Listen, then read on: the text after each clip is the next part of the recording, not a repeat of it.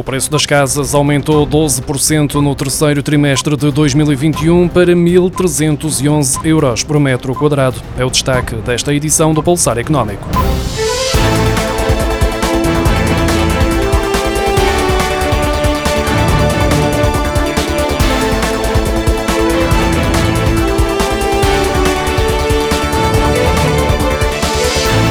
As casas ficaram 12,2% mais caras no terceiro trimestre do ano passado, com o metro quadrado a custar em média 1.311 euros a nível nacional. De acordo com os dados do Instituto Nacional de Estatística, divulgados esta terça-feira, Lisboa continua no topo das cidades mais caras para comprar casa, com o metro quadrado a custar 3.592 euros, quase três vezes mais do que a mediana nacional.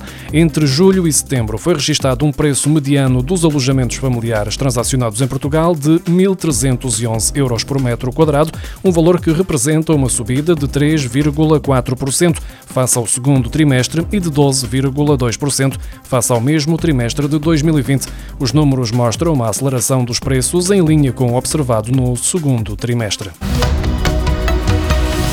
A dívida pública na ótica de Maastricht, que importa nas contas da Comissão Europeia, baixou 900 milhões de euros em 2021 face ao final de 2020 para 269.600 milhões de euros. É o valor mais baixo desde novembro de 2020, quando estava nos 267.080 milhões de euros, segundo os dados divulgados esta terça-feira pelo Banco de Portugal. O rácio do endividamento público também desceu, passando de 135,2% do PIB para 127,5%, ficando acima da previsão do governo de 126,9%. De acordo com o Banco de Portugal, esta redução foi o reflexo das amortizações de títulos de dívida no valor de 4.600 milhões de euros, que foram parcialmente compensados pelo aumento de passivos em depósitos de 1.400 milhões de euros, nomeadamente depósitos de entidades terceiras junto das administrações públicas e certificados de aforro e do Tesouro, e em empréstimos no valor de 2.400 milhões de euros. Os 2.400 milhões de euros do SUR, o instrumento de apoio ao emprego da Comissão Europeia, e os 400 milhões de euros de empréstimos recebidos pelo Mecanismo de Recuperação e Resiliência contribuíram para o agravamento da dívida.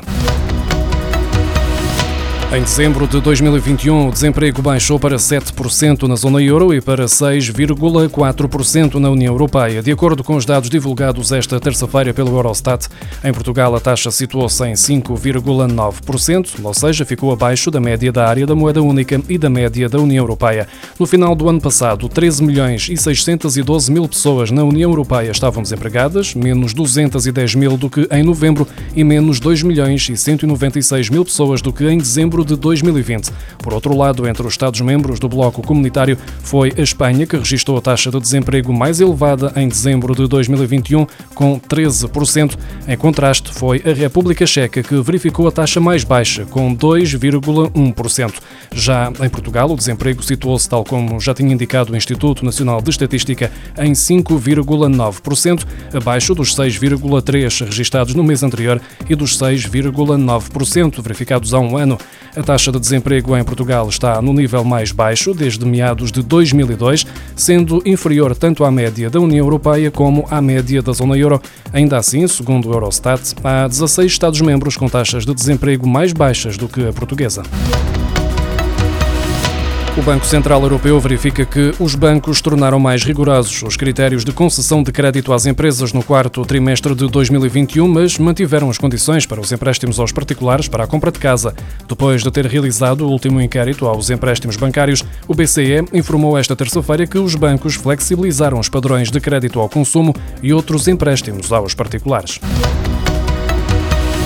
O Fórum para a Competitividade destaca que no ano passado Portugal teve a segunda recuperação mais atrasada da União Europeia e avisa que, a manterem-se as atuais políticas em vigor, só em 2028 o país regressará à trajetória económica que registava antes da pandemia de Covid-19. Ou seja, o crescimento perdido pela pandemia só será recuperado dentro de seis anos. Em 2021, o Produto Interno Bruto português cresceu 4,9%, acima do previsto pelo governo, mas abaixo da média da zona euro. Ou seja, pelo segundo ano consecutivo, Portugal não convergiu com a média europeia, após ter contraído em 2020 mais do que a economia da área da moeda única.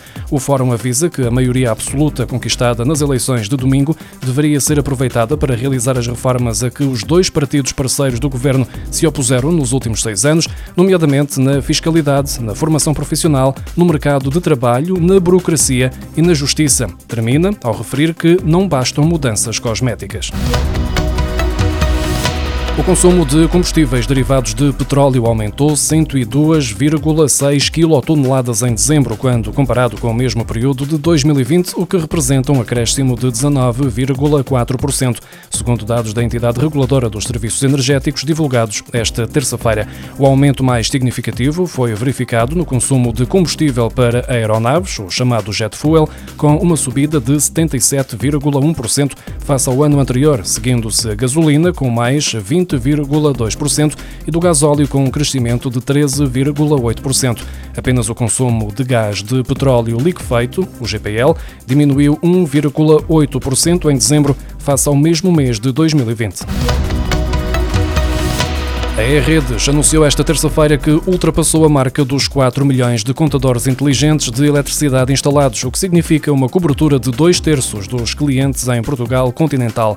Deste total, 3 milhões e 100 mil equipamentos encontram-se já em telegestão, ou seja, mais de metade do total de contadores existentes. Telegestão significa que estes contadores já estão a comunicar os consumos de forma automática, dispensando os clientes do envio das leituras e possibilitando a emissão de faturas por parte dos comerciantes comercializadores sem recurso a estimativas ou acertos.